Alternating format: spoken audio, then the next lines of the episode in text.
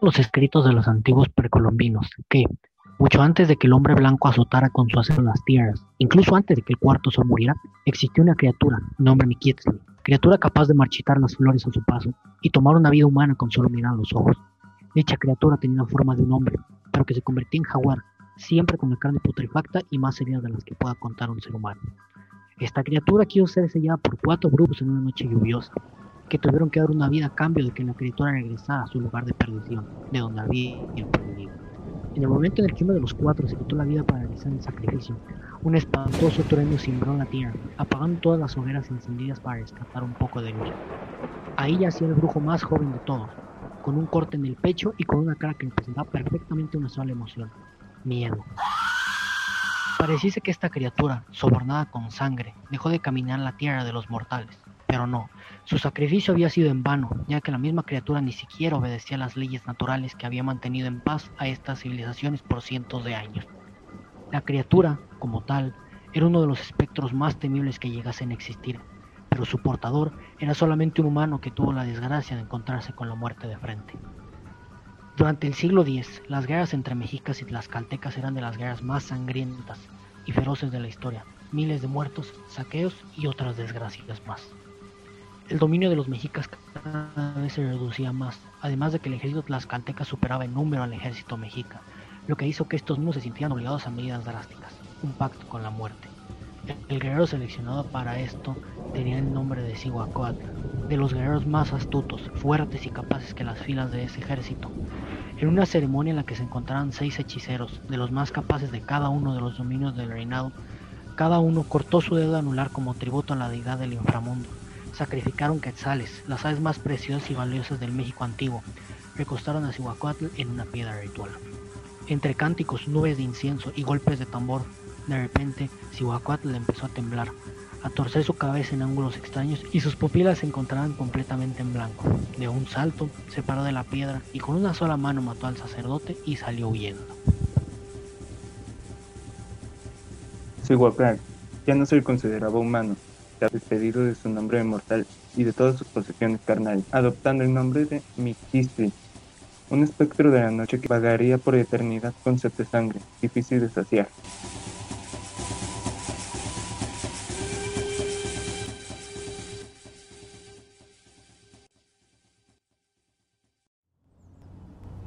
En la actualidad, fue descubierto un osario de huesos en los trabajos de la construcción de una serie de departamentos, como es costumbre, en un país en el que el dinero puede comprar el silencio, una vida humana o hasta un cargo público.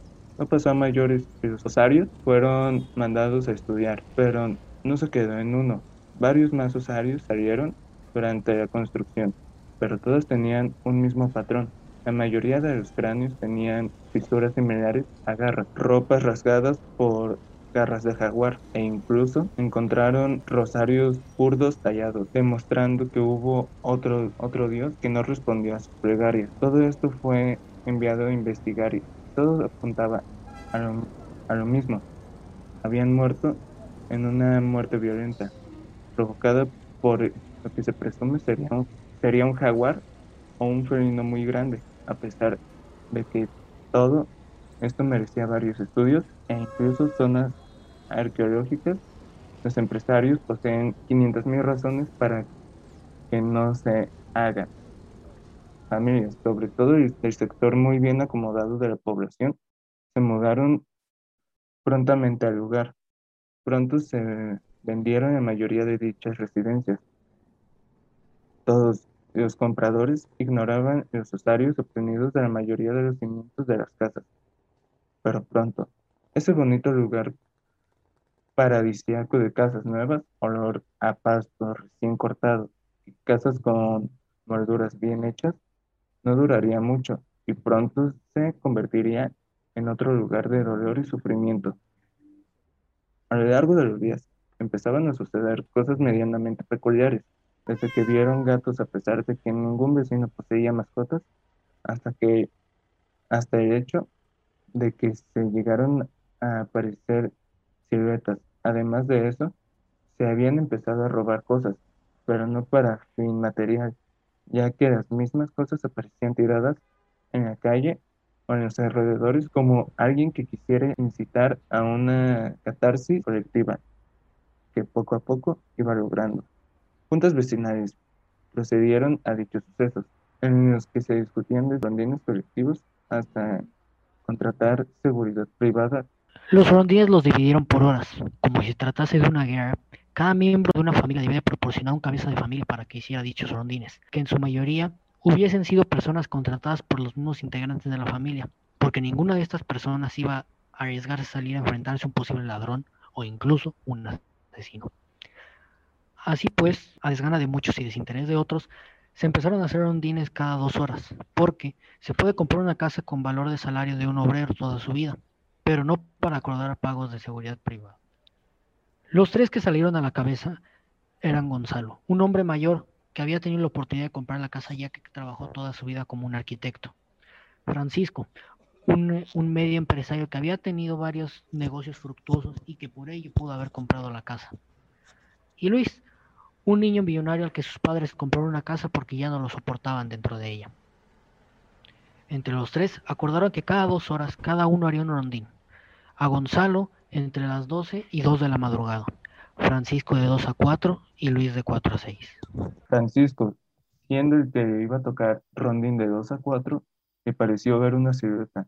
Dicha silueta era muy parecida a la de un jaguar, pero se lograban distinguir ojos humanoides. Al día siguiente, Gonzalo volvió a hacer sus rondines de 12 a 2, sin mayor novedad. Luis le tocaron los rondines de 2 a 4, cambiando con Francisco por un tema que éste tenía que entrar un poco más temprano. Pero a la hora de que Francisco llegó para recibir la estafeta de relevos de 4 a 6, se encontró que Luis ya no estaba. Y en lugar de eso, encontró un escenario que le petrificaría completamente. Encontró una mano calcinada y de lo que fuese muy cerca, la alcantarilla del drenaje público, cosa que lo dejó impactado. A pesar de que no tenía responsabilidad de hacer nada, por X o Y razón que se desconoce pero que tampoco importa, decidió llamar a un amigo que vivía al otro lado de la ciudad para que lo ayudara a entrar a las alcantarillas. Dichos amigos entraron a la alcantarilla, de las alcantarillas más sucias que habían visto, a pesar de no tener mucha experiencia en las alcantarillas.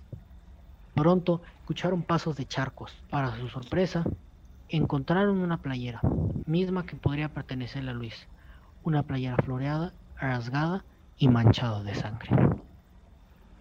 En el momento en el que se cercioraban de ver quién era, escucharon pasos rápidos, por lo que los dos salieron huyendo temiendo lo que pudiesen encontrar.